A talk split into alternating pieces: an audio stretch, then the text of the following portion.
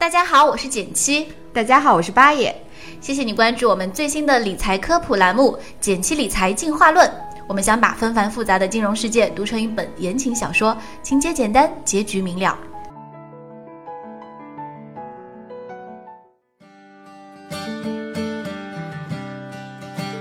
大家好，我是简七。大家好，我是八爷。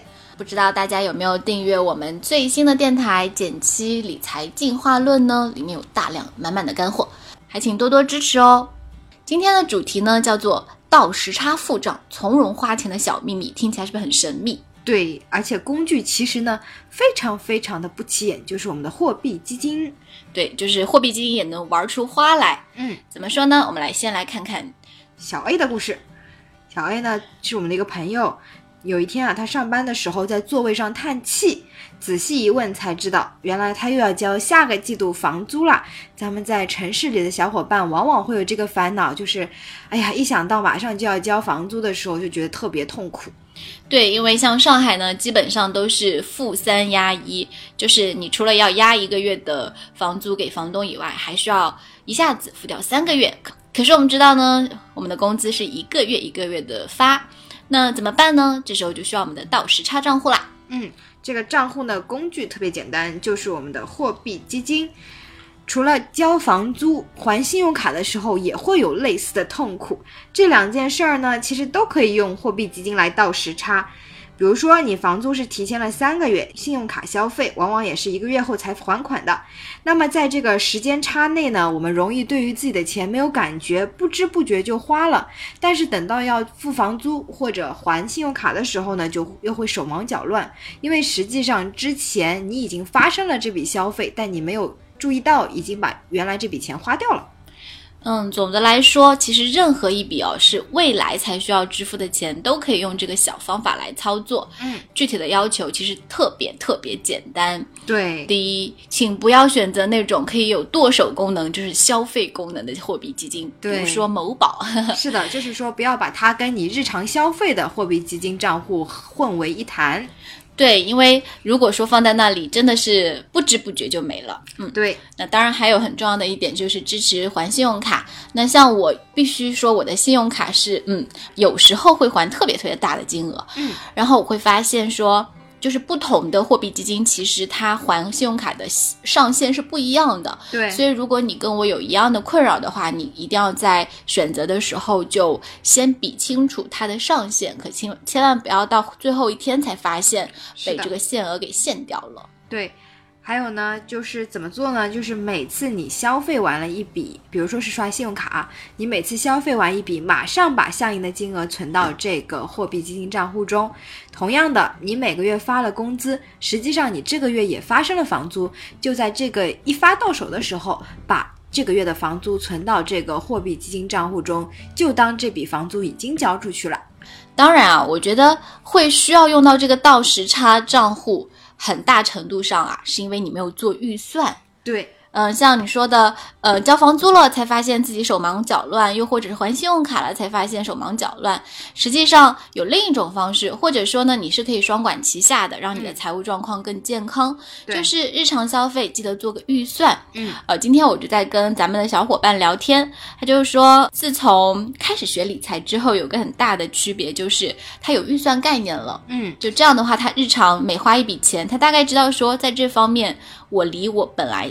打算这个月花的钱还有多少？嗯，那做日常呃预算账户，除了消费之外，还有很重要一点，如果有听过咱们小白入门九堂课的小伙伴呢，一定会记得那个非常决定性的公式，就是改变人生的公式是什么呢？就是原来我们往往是这样子的：你拿到了收入，减掉必要支出，再减掉非必要支出，剩下的钱我们把它存起来，或者用来投资。现在实际上我们应该做的是收入先留出一笔储蓄，然后剩余的钱呢，你可以很自由的做一些非必要的支出。对，就是相对来讲花的开心一点。对，这个就是意味着我们建议大家把这笔强制储蓄的钱和你日常消费的钱呢，要坚决的分开。这个是一个土办法，但土办法往往是很有效的。嗯，比如说我们有一个朋友 F。他会一发到工资呢，他就转六千块钱到某宝中，就是某个货币基金账户中，而这六千块钱实际上就是他每个月的必须开支了。然后接着他可能会把他的这个呃必要储蓄，可能用基金定投的方式，又或者去购买一些固定收益类的产品，在其他的投资账户里面去把这个钱好好的存好。嗯，这部分预算呢，还有一个好处。就是通常情况下，我们想到记账是会自己手动的，或者说是用一些 A P P 去记账。那如果你每个月留了六千块钱，你的消费又相对正常的话，实际上你都不用记账了。一方面呢，你的消费支出没有太大的波动，就不需要记账这个过程；另一个方面呢，就是实际上现在很多电子消费。通过货币基金出去的账单，你可以自己直接查，相当于他帮你做了记账。尤其是啊，我觉得现在真的是扫码支付越来越方便的情况下，嗯，当然不管你使用哪一家，实际上最终都能够达到我们刚才说的这样的结果，就是把你的日常消费也放在一个货币基金的账户里面，然后一方面它能生息，另一方面呢，它能够让你去更好的记录你的开支，并且控制在预算范围内。嗯。最后一个呢，我们常见的货币基金的用处就是存应急准备金啦，这个是我们经常提到的。嗯，什么叫应急准备金？叫做想辞职的时候就辞职，想旅行的时候就旅行。就是如果你呃遇到一些紧急情况也好，不管是主动的还是被动的，你都能够去有三到六个月的生活费来缓解或者说帮助你度过这个过渡期。就你至少有这么一个。时间缓冲，嗯，不管是发生的主动还是被动的紧急情况，对。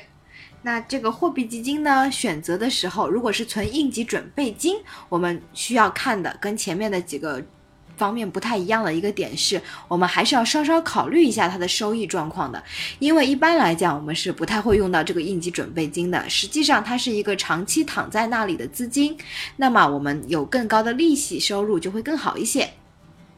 没错，嗯，像这种账户呢，因为其实未必会很快用到，对，但是呢，又不能够把它去放到一些呃固定收益或者是有风险的这个产品里面，因为万一你要用的时候拿不出来，就比较的被动。对，嗯，所以呢，我们要选择的就是长期相对来说它收益会比一般的货币基金高一些，嗯，同时能够保证及时的转出，还有很重要一点就是不会被轻易的花掉，跟前面一样，就是要防剁手。对，那怎么样来选择呢？其实我们有一直呃跟小伙伴们在分享一个概念，就是千万不要被七日年化收益给唬住，因为七日就七天嘛，这么短的时间，呃是很容易忽然飙高的。嗯，但是如果咱们是从长期来看，真正要选择一个收益较高的产品的话，会更加建议去看这个货币基金近一年的收益排行是否靠前。对，比如说你看三个月、六个月、十二个月都在靠前的货币基金会比较好。嗯，还有一个小建议，对吧？有没有一个不成熟的小建议，就是如果说它的资产规模在一亿元以下呢，就建议避开。其实。呃，原因有点儿有点儿这个残忍啊。嗯，那货币基金其实顾名思义哦，就是它会把你的钱拿去在货币市场上，呃，比如说我们说银行间的这个，其实就是拆借。对，银行间拆借的话，资金量越大越有话语权。你说，哎，哥们儿，我这有个呃小几千万，你要不要？人家说这钱对我来说太少了，我用不着。嗯，对。你就你就借不出去，是的啊，这个当然我们这个稍微打个比方，但是大致就是这么个意思。你的资金量越大，你的溢价权越高，相对来说它可能可以给你带来高收益。是的，还有一个小问题呢，就是我们之前也有做过科普，这个规模太小的基金容易被清盘，不仅仅是会影响到股票基金啊、债券型基金啊，其实货币基金也是同样的。就比如说去年有个国投瑞银。瑞意货币和中亿元英石货币基金就是真的因为规模太小被清盘了。虽然它并不会给大家带来损失，但是呢，呃，多少还是会带来不方便。对，就至少你在某几天可能会因为一些清盘啊什么的浪费一些时间成本。好啦，那我们今天呢就分享了三个小小的倒时差账户，简单的方法来帮助大家把理财更好，我们让理财更简单，有没有？拜拜啊，这么仓促？好吧，拜拜。